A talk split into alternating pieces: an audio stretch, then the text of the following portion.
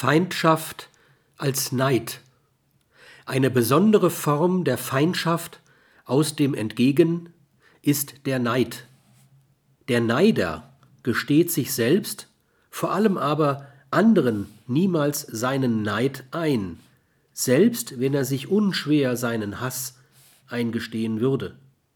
Neid ist ein klassisches Symptom eines unreifen Narzissmus, nicht selten bei Psychiatern und Psychotherapeuten, Geistlichen, Ärzten und oder ich schwachen Menschen. Mir begegnete selten ein Facharzt, der mit einem anderen konkurrierende, konkurrierte und ihn nicht für einen Scharlatan hielt.